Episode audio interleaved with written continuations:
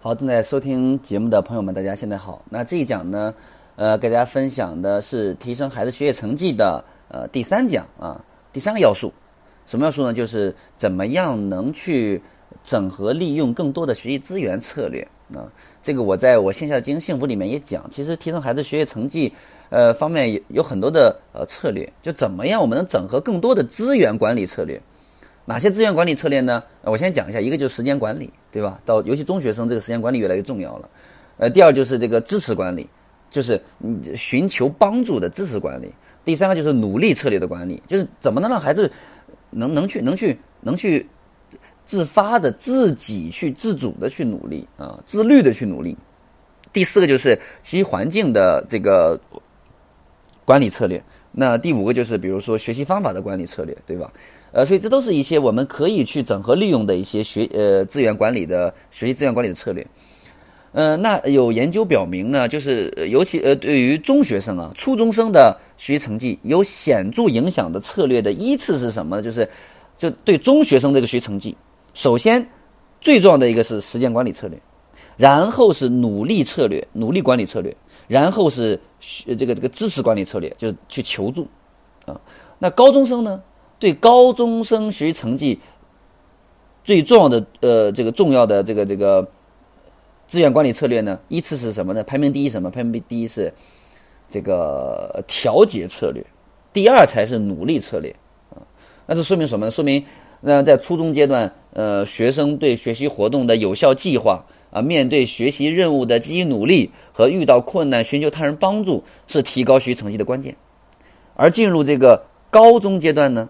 灵活调整自己的学习方法，努力钻研，则显得更为重要啊！所以，那讲到这儿呢，现在大家已经在简单听明白了，就是学习啊，不光是一个我们督促孩子努力，或者是孩子只呃去去去死学机械式的学习的呃这些因素，所以它更重要的是很多的资源管理策略来促进我们学习成绩提高。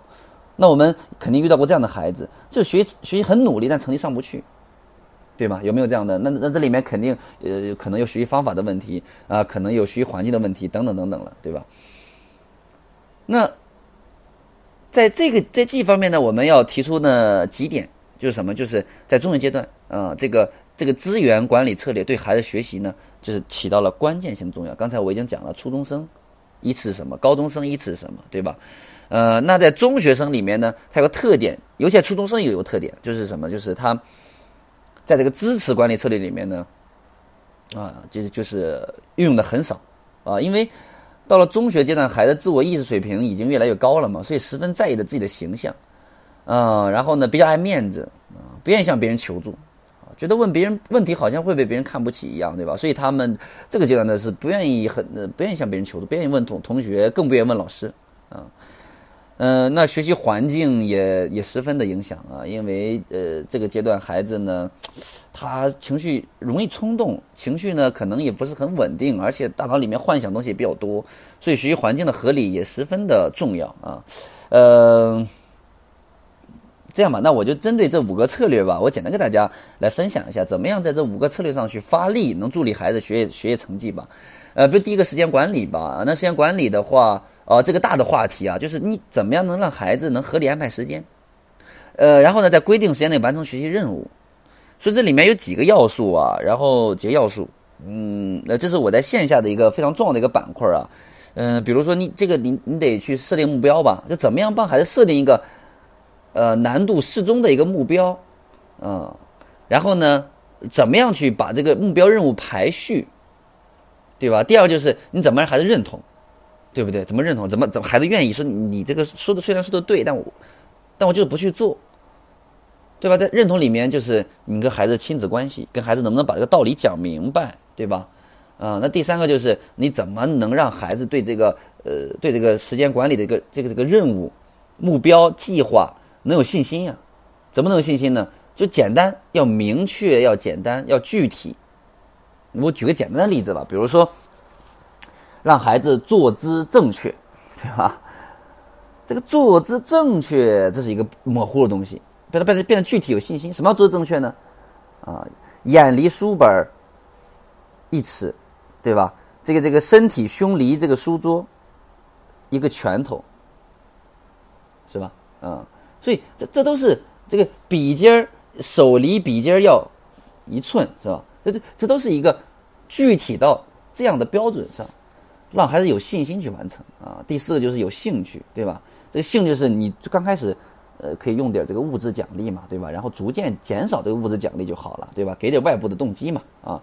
那第五个就是快速启动，怎么能让孩子快速启动？就是这个目标做好之后，我立刻能进入这个状态，啊，就是你怎么能让孩子这个这个这个动作启动动作变得简单，启动这个动作这个用的时间比较少，能让孩子呢在学习的时候能先把心静下来，能快速的进入学习状态。啊然后就是什么呢？呃，就是提升自控，怎么能让孩子这个自控力，呃，逐渐提升，对吧？所以这个时间管理呢，我一般在现在讲，我要讲三个小时啊，所以我简单提一下啊，大家可以，大家也可以在那个网上啊，在哪里啊，搜索刚才讲的几个节点的一些信息，对吧？然后大家可以去去去尝试啊，呃，如果大家觉得还是需要很具体的方法的话。那我这个在这个喜马拉雅我很难讲，因为这是呃线下那的东西，要讲三个小时，呃，大家有机会呃欢迎大家来参加我们线下的课程啊。那我把我可以去呃其他方面我可以分享的具体一点，呃，就是能可以在短时间能分享具体的，我尽量分享出来，好吧？第二个就是支持管理，支持管理就是一定要培养孩子，就是遇到难题的时候啊，呃，学会跟同学讨论，帮助孩子找到能去。嗯，参与讨论的、学习的、帮助的这些朋友、同伴、同学，对吧？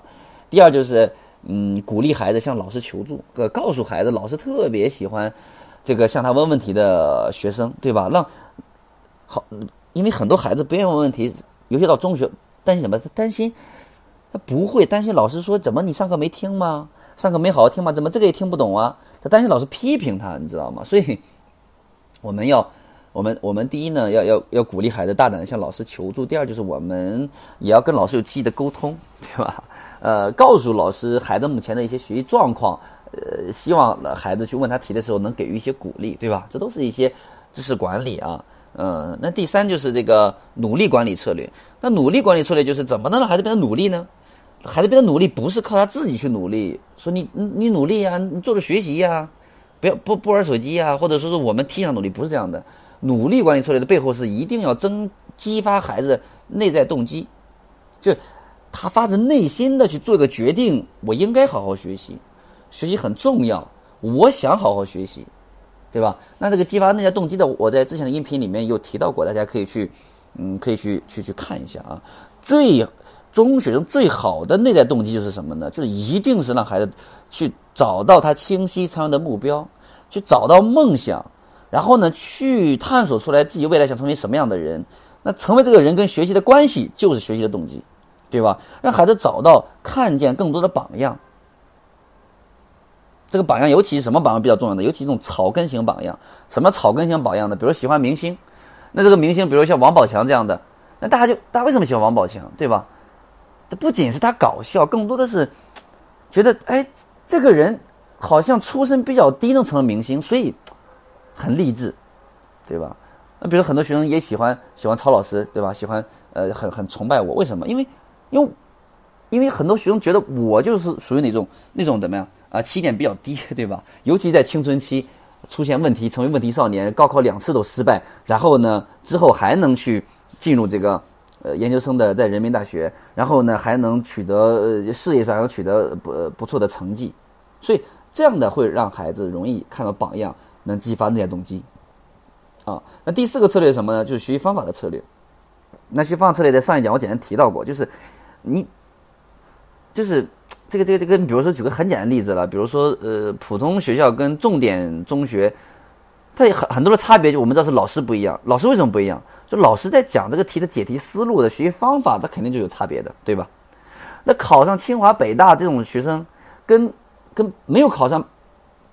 的学生，比如考上普通本科的，甚至连考连普通本科都没考上的学生，那一个很重要的差异是什么？他们的学习方法一定不一样，学习思路一定也不一样，对吧？我们去尽量去嗯帮助孩子去找到一些更高效的学习方法。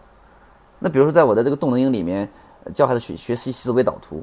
那思维导图不仅是提高孩子学习记忆的能力，更是能通过思维导图，能让孩子对学习的知识点有一个框架，有个结构性的总结，来提升孩子的这个这个这个学习的学业成绩，对吧？等等，这些都是能提升孩子学学习方法啊。那第五个策略就是学习环境的策略。那学习环境就是，你比如说孩子学习的时候，空气流通，温度适宜，光线明亮，对吧？呃，空间的设计要简洁，嗯。书桌不要太乱呀，对吧？呃，只放孩子学习这个书就可以了。啊，手机呀、零食啊、课外书啊，在孩子学的时候都通通的放在学视线范围之外，对吧？让孩子能更加的集中注意力，更加的心情心情的啊顺畅啊。所以这些就是学习环境的策略啊。所以呃，这些就是你怎么样能通过提升孩子的这种这种呃整合和利用这些呃学习资源。来促进孩子学成绩，好吧？嗯，好，那关于这一讲呢，就讲到这里。希望大家可以在这几个维度上，可以去促进孩子，啊，这个学业的呃动力啊，然后的方法，呃，注意力、环境，对吧？时间管理等等等等。好，那这一讲呢，就分享到这里，我们下一讲再见。